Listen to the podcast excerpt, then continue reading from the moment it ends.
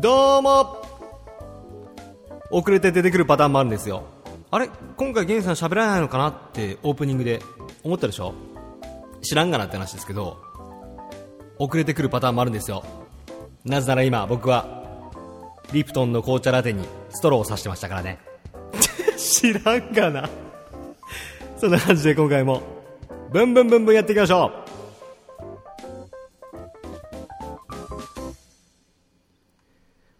どうも皆さん、えー、こんにちは、こんばんは、おはようございます。噂の源さんです。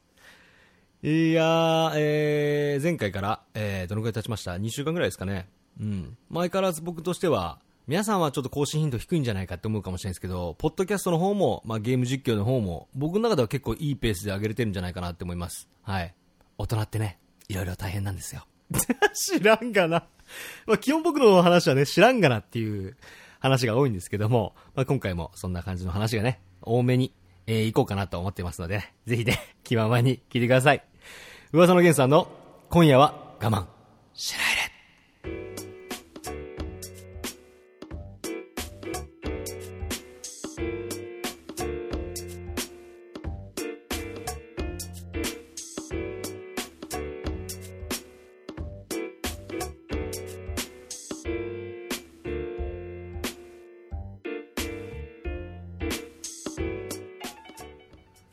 改めまして、こんにちは、こんばんは、おはようございます。噂の源さんです。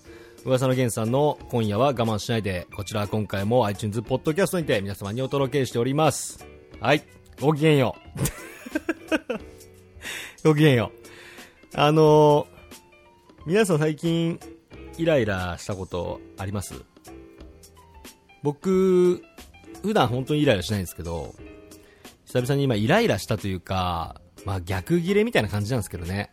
逆ギレって本当に人としては一番やっちゃいけないことだと思うんですよ。自分が悪いのにもかかわらず、えー、相手のせいにしてしまう。これまあこれをね、逆ギレって言うんですけど、まあ知ってますよね。うん、知ってると思うんですよ。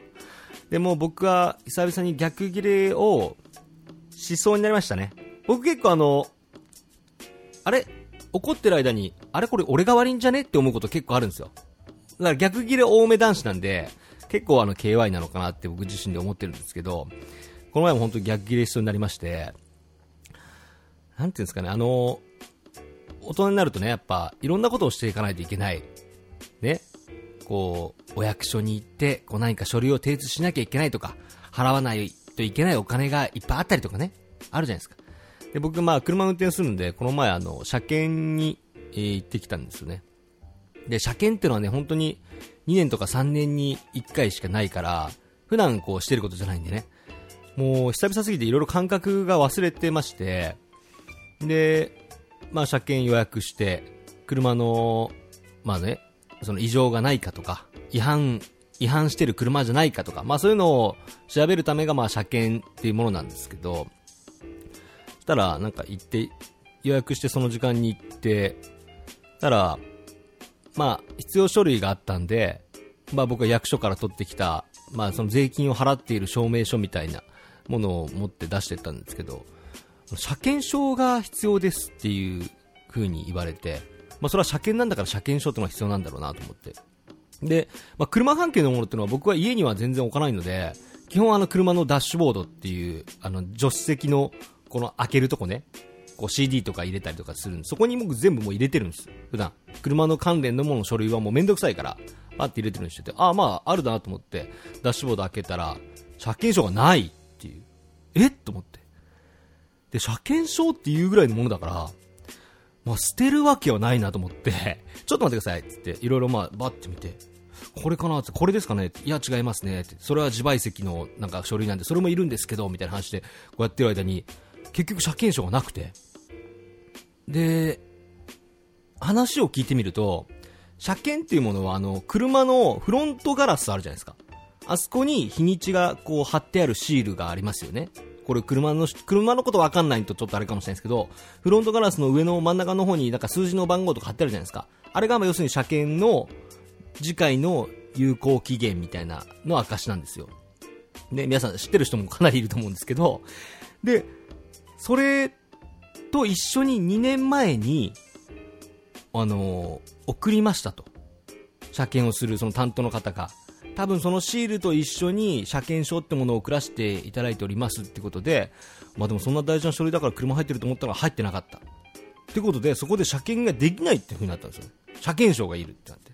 まあ、普通から考えたらお前用意しときゃって話なんですけど、僕はなんか、え？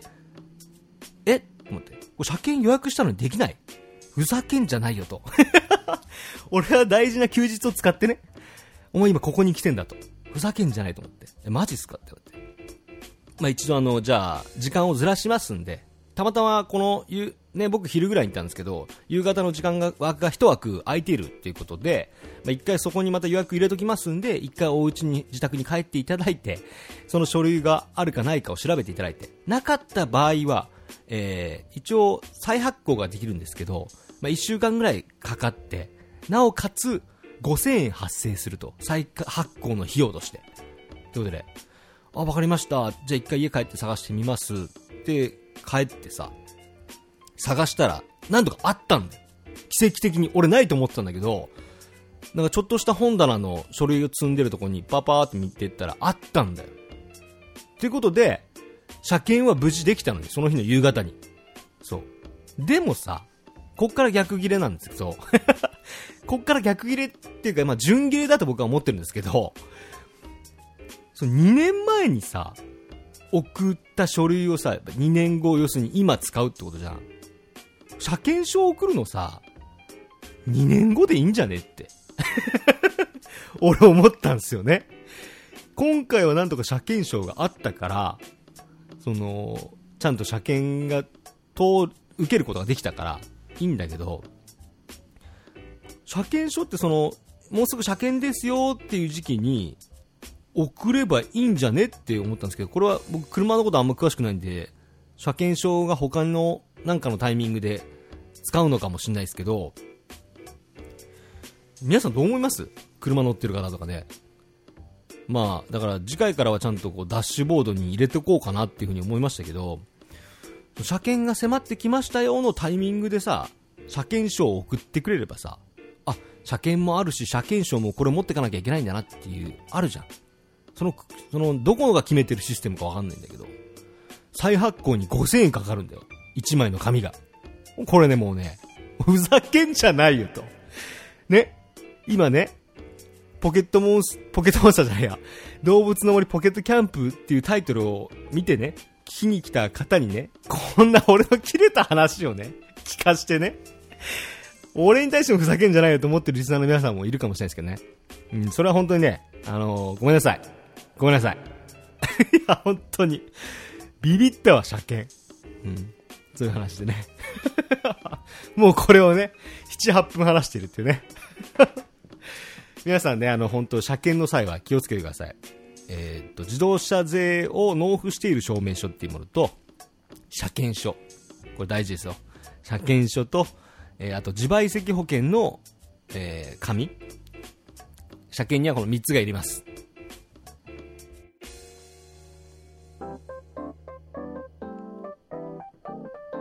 ねえねえ、ポッドキャストって何？噂の源さんの今夜は我慢しないで。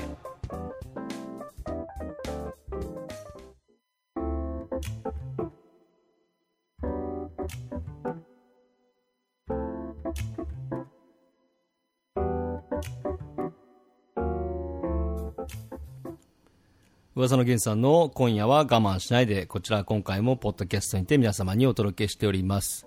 えー、今回のトークテーマは、えー、動物の森ポケットキャンプ。えー、スマートフォンのアプリですね。最近かなり話題になってますし、やってる方も非常に多いかなと思います。全国的にもスマホユーザーの方なんかは、今までゲームしなかった方も、このアプリはやってるなんて人も多いんじゃないでしょうかね。うん。うん。いや、それにしてもね、スタートして初日から約4日間ぐらいですかね。僕もスマートフォンのこのアプリの中で、こんなに集中した3日間はあるのかぐらい、今回のこの動物の森には、えらくハマりましてね。珍しいんですけどね。うん、えらくハマりまして、ほんと、俺が一番最速なんじゃねえかぐらい、このアプリがダウンロード開始して、約3日か4日間ぐらい、めっちゃやりましたね。うん。それはなんかこう、ツイッターとか、えー、インスタグラムとか、そういうとこでも、かなりの数をツイートしたので、あ、なんか、あ、ゲンさんハマってんだなっていう リスナーさんで 思ってくれた人もいるかもしれないですけど、いや、かなりハマりましたね。うん、なんかこう、可愛いんですよね、動物が。なんて、まあ、もともと僕動物好きなんですよ。動物好きだし、その、街づくり系のゲーム、マッチングメーカーとか、シムシティとかさ、その、その、可愛い版が動物の森ポケットキャンプなんじゃないかなって僕は思ってるんですけど、この動物たちと仲良くなって、こう、物を物々交換し合っていくうちに、今まで作れなかった家具とかテントとか作れるようになって、街、街というか、まあ、キャンプ場がどんどん大きくなっていくというか、おしゃれになっていくみたいな。自分色にカスタムできる。みたいな、まあ、アプリなんですけど、動物の森ポケットキャンプって。なんせね、その、なんだろう、あの、スケボーのね、ハーフパイプがあったんですよ。そのために、最初の3日4日はひたすら頑張りました。あの、親密度を、動物の親密度をもっと上げていきたいとか、そういう気持ちもあったんですけど、それがもうとりあえず、スケボーのハーフパイプを作りたいっていう。自分のキャンプ場にハーフパイプを置きたいっていうので、スポーティーのテントを、僕自分ナチュラルで始めたのに、まあ関係ないんだけど結果的に。僕ナチュラルで始めたんですよ。ナチュラルで始めたのに、結果的にスポーティーをめっちゃ上げるっていうことをしだして。でも結果的にテントはファンシーもクールもスポーティーも全部作らないと、親密度が上がっていかないってことに途中気づいて、あ、やべえと思って。俺スポーティーばっか上げてたと思って 結局全部上げたんだけど。最初の3日目、3日4日ぐらいは本当集中してそれやってって、1週間ぐらいですかね、あのテントが全部レベル3ぐらいまで作って。で、今最近はちょっと頻度が落ちてきてるんですけど、まあやってます。動物の森ポケットキャンプ。うん、ちょこちょこ。なんか、まあ、他の人と競うアプリじゃないんで、自分のペースでこうやっていく、たまごっちみたいな感じ？たまごっち、初期、初代たまごっちみたいな感じで。自分がこう、キャンプ場を自分のこう、カバンの中に、スマートフォンという携帯電話の中に持っているみたいなね、うん、感覚ですよね。うん。で久々にやりましたね、他の友達と。最近競うアプリが多すぎてさ、やれなんとか P とかさ、うん、ランキング何位とかさ、やれ、こう、競うアプリが増えすぎて、まあ、ソーシャルアプリだからしょうがないんだけど、自分一人の中でこうやっていくっていう、うん、ゲームがなかったんで、僕の中では、あ、久々に、こう、斬新だなと思いましたけどね。もちろんフレンドっていう要素はあるんですけど、うん。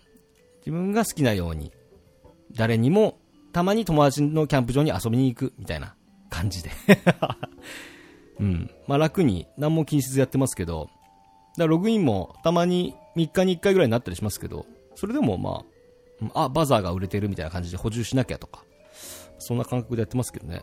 うん。ある程度、レア、レアな魚とか、レアな虫も、結構運が良くて、取れてる方だと思うんですよね。うん。取れてないものといえば、何かあるかな？錦鯉ぐらいですかね。錦鯉は未だに、うん、取ったことないですね。それ以外は、提灯あんこうとか、えー、モルフォン蝶やったっけな。青色の蝶々ですね。とか、ミヤマクワガタも取ったでしょフグも取ったでしょタマムシも取ったでしょうん。タマムシなんか4匹くらいいるんじゃないかな。うん。なんだかんだ、遭遇率が高くて。ただ未だに錦鯉だけは取ってないですね。それ以外は全部、取ってると思います。ニジマスも取ったしね。ニジマスって言ったよね。うん。そうなんですよね。ただ、僕から正直言うと、まあ僕、かなり、こう、山奥というか、田舎生まれ田舎育ちなんで、僕から一つ言わせてもらうと、ミヤマクワガタって結構いるけどね。リアルな話。これ山奥で生まれ育った人はめっちゃ思ってると思うんですよ。ミヤマクワガタってそんなレアかみたいな。コクワ並みにおるよね。うん。そうそうそう。あの、ミヤマって結構でかいんですよ。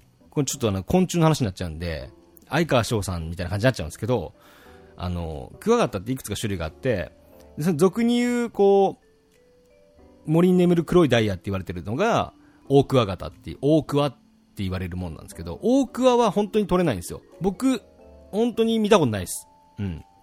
でも、えー、ちっちゃいクワガタ、まあ、コクワ、コクワガタとか、ミヤマクワガタとか、えっと、あと、平田クワガタだったっけ？平クワガタだったっけな？ちょっと忘れちゃいましたけど、平、平クワガタって言った気がするね。平田クワガタだったかな？忘れちゃったな。そっちの、そっちの方が結構レアなんですよ、ミヤマ。ミヤマは結構、そんなに山奥行かなくても、下手したら田舎だったら、あの夜、こう、お父さんたちが学校でこう、ソフトボールとか野球とかやってるじゃないですか。ナイターとかで。そういうところに行ったら、正面に集まってくるのが、まあ、カブトムシ、コクワ、ミヤマっていう感じで。うん。何の話やって話なんですけどね そう。だからミヤマ取れた時なんか、嬉しかったけど、ミヤマ結構おるしと思いながら、僕は捕まえてましたね。うん。そうそうそう。川にブラックバステって思った部分もありますけどね。逆にね。うん、逆に。うん。そこ、アユとかさ、じゃないんだ、みたいな。アユとか、うん、まあ、マス、うん、イワナとかさ、じゃないんだって。ブラックバステみたいな。ツッコミどころは満載でしたよ。うん、現実のキャンプ、キャンプとやっぱ比べたらね。ブラックバスって、まあ、川にもおる、うん、湖じゃねみたいな。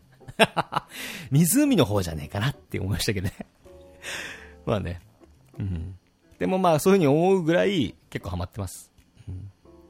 あ、でもね、このラジオを聞いてくれてる方だけに、一つだけ伝えたいことがあるんですけど、朝方いいですよ。虫とか捕まえるなら、朝がおすすめです。朝の4時5時ぐらいかな。うん。ちょっと早起きして皆さん4時5時ぐらいに、ね、虫捕まえに行ってみてください。結構玉虫とか、あの、モルフォンチョウはね、多いんで。うん、これ本当です。僕はなんていう、ななんでかっていうと、まあ、全、大体、その時間ごとに何が取れるかっていうのは、まあ、多少関係あると思うんですよ。提灯あんこはやっぱり深夜が釣れやすいとか、まあ、そういうのもあると思うんですけど、僕結構朝早く、朝早くて、普段の生活リズムが。で、朝早いタイミングで、その虫を取りに、ってか素材を集めたりしてるんですね。時に結構、こう、玉虫とか、モルフォンチョウとか、まあ、ミヤマもそうですけど、ミヤマはね、朝は取れない。うん。買ったんですけど、結構取れてたんで、で、他の時間も休みの日とかにこうやってみたんですよ。そしたら、まあなかなか取れなかったんで、やっぱあれ、朝方に朝早く行くと、取れる、取れやすい虫なんだなってことを感じましたけどね。ただ、ほんとこれ確定な情報じゃないんで、まあこの、まあここだけの話なんですけど、確定的とは言えないんで何とも言えないんですけど、僕は朝方と深夜、深夜、釣りは深夜がいいっすよ。うん。やっぱその、提灯あんことかいるんで。うん。深夜がいいですけど。でみんなが意外とやってない時間にやると、まあ今最初の初期の頃に比べてサーバーが重いとか全くなくなりましたけど、いいですよ。うん、みんながやってない時間にやると、結構レアなアイテム多いんじゃないですかね。うん、何の話やっていう何の話やって感じですけどね。まあ、あの、やめることはないと思いますけど、強いて、えー、まあ、アプリ自体に何か僕が物申すとすれば、うん、フレンドさんと何か一緒に物事を作っていくっていう機能が今後欲しいかなと思いますね。うん、このままずっと要素も追加されずに、イベントだけがこう、ただただ、その時期、今やったらクリスマス、次お正月とか、そういう風になっていくだけだと、やっぱりどうしてもゲームとしては飽きてきちゃうと思うので、そうじゃなくて、まあ、フレンドさんと何か一緒にキャンプ場を作っていくのか、バーベキュー会場を作っていくのか、まあ、遊ぶ場所を作っていくのか分かんないですけど、こう、フレンドさん何人か、2人でもいいですよね。仲いい友達と一緒に作っていく、何かそういう共有スペースみたいな、うん、感じ。うん、マインクラフトみたいな感じですよね。ちょっと他のゲームに例えちゃうとあれかもしれないですけど、マインクラフトって一人でもできるけど、このマルチもできるから、みんな誘って一緒にやるわけじゃないですか。あ、じゃあ俺こっちの家作るから、お前、そっちの方の家建てておいてくれとか、それがやっぱマインクラフトの良さだと思うんで、そういう部分においては、動物の森ポケットキャンプも、一人でも今十分楽しめるから、今度は二人で何かを作っていくとか、三人で四人で何かを作っていける場所を作っていこうっていう風になって、みんなで誘い合いながらやれるゲーム風になっていったら、まあもっと要素としては楽しいんじゃないかなっていう風に僕自身としては思ってます。うん。皆さんは動物の森ポケットキャンプね、最近ツイート見るともう飽きたって言ってる人もいるし、ツイートもだいぶ減ったので、あ、もうみんな飽きてるのかなと思いながら僕は正直に思ってますけど、うん、そういう要素、なんか新しい要素僕とは結構今後楽しみにしてますので、任天堂さんのね、スマホアプリ、任天堂さんですよね。うん。任天堂のアプリってね、ゲームはすごい面白いのに、アプリとしてはね、一人で楽しめるゲームが多すぎるんですよね。それはやっぱりコンシューマーゲームを作ってきたからだと思うんですよね。だから一人で楽しめるゲームがあるんだけど、ソーシャルアプリとしてはちょっと物足りないっていうものが多いかなって僕は思ってるので、そういう部分も含めて、今後動物の森ポケットキャンプには、えー、期待しております。えー、私の思ってることは以上でございます。ありがとうございます。ご清聴ありがとうございます。どうも、皆さん、こんにちは。クロクロ、冴島です。スペース、ペース、ペース、ペース。噂のゲンさんの、今夜は我慢しないで。それじゃみんな、またな。噂のゲンさんの今夜は我慢しないで。今回も終わりが近づいてまいりました。皆さんいかがでしたでしょうか、えー、今回はスマートフォンアプリの動物の森ポケットキャンプについてお話しさせていただきました。うん。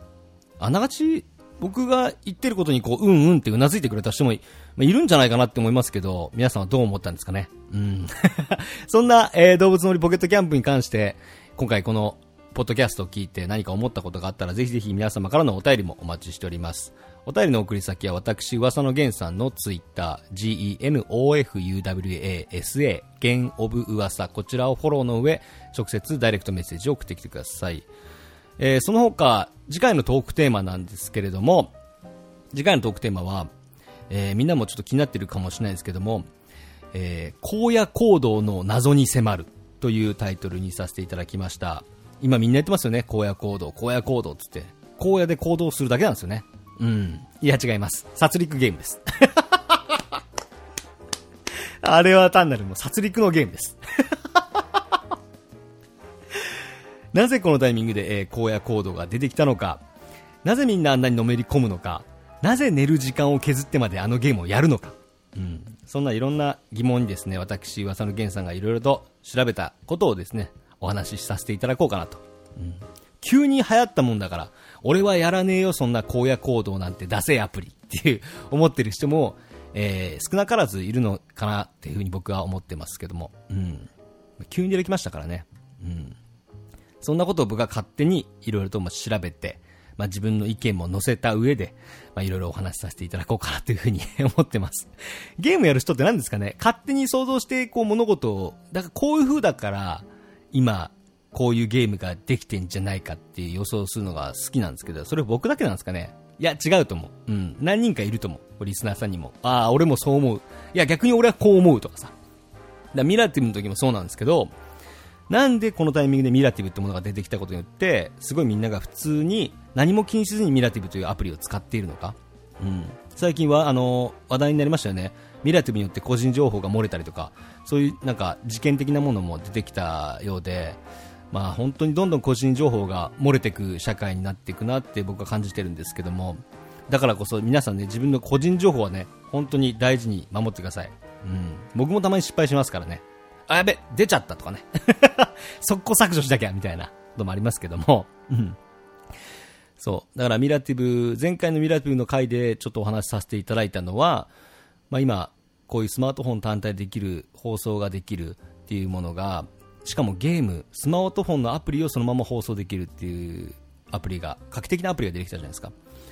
これによって、そのミラティブを超える、まあ、2番煎じって言われるものが出てくると思うんですけどそれはやっぱミラティブよりさらにいい機能をより使いやすいアプリじゃないと絶対流行らないって思ってるんですよね。だツイキャスはゲームを放送することができるようになったけど結局やってる人は本当少ない。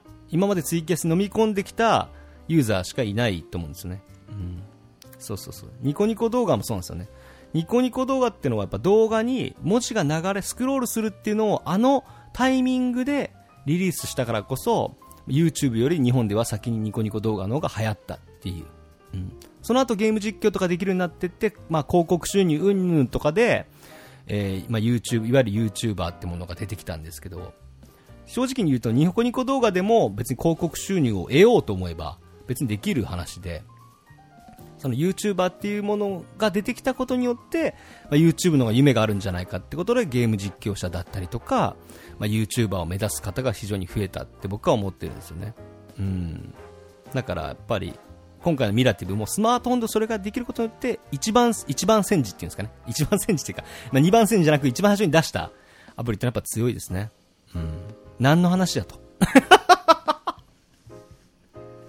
えー次回の、まあ、トークテーマに対する荒野行動に関する思ったこと、何か感じたことなどあれば、こちらもお便りの方お待ちしております。えーお便りの送り先はですね、先ほどもお伝えした私のツイッター、え genofuwasa、えー、ゲンオブ噂、こちらをフォローの上、直接ダイレクトメッセージを送っていただきたいのと、えーこちら Gmail でもお便りの方お待ちしております。ツイッターをやってない方はぜひ Gmail 送ってください。Gmail の送り先は gen.of.uwasa.gmail.com、gen.of. 噂 .gmail.com まで。皆様からのご意見、お便りをお待ちしております。そんな感じですかね、今回はね。うん。まあ、荒野行動がね、なぜ今このタイミングでリリースされて、なんでこんなに流行ってるのか、私が、もう謎を、謎っていうかもう確信ですね。確信をね、えー次回のこのポッドキャストでね、お送りしようと思ってますので、ぜひ次回も楽しみに聞いていただけたら嬉しいかなと思います。そんな感じでまた次回、皆さんお耳にかかりましょう。またな